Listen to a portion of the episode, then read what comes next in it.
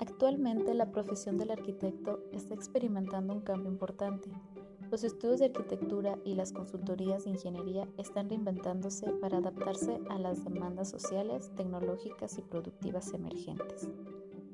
La integración de métodos de trabajo como la práctica integrada o las asociaciones en red, el acceso a la información a través de medios online, la implementación de las tecnologías digitales en los estudios, etc.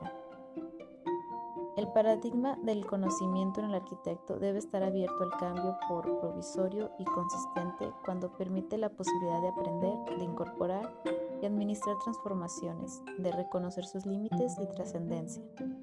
Sea significativo cuando utiliza el modelo científico para cuestionar sus procesos e incidir en una pedagogía que identifique los errores en busca del mensaje, discurriendo sobre las bases teóricas que sirven de marco referencial Hoy en día para la instrucción de la profesión se precisa de un nuevo tipo de profesional capaz de trabajar en equipos interdisciplinares, dominar técnicamente y socialmente las tecnologías digitales y combinar distintas habilidades relacionadas con el diseño, la investigación y la gestión de proyectos.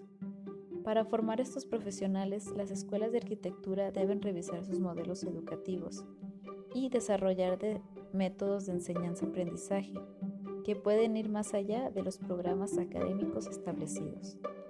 En la actualidad, los arquitectos disponen de todo tipo de herramientas digitales para acceder a la información disponible en la red, compartir el conocimiento con, con otros expertos, gestionar internamente sus proyectos y difundir públicamente su trabajo.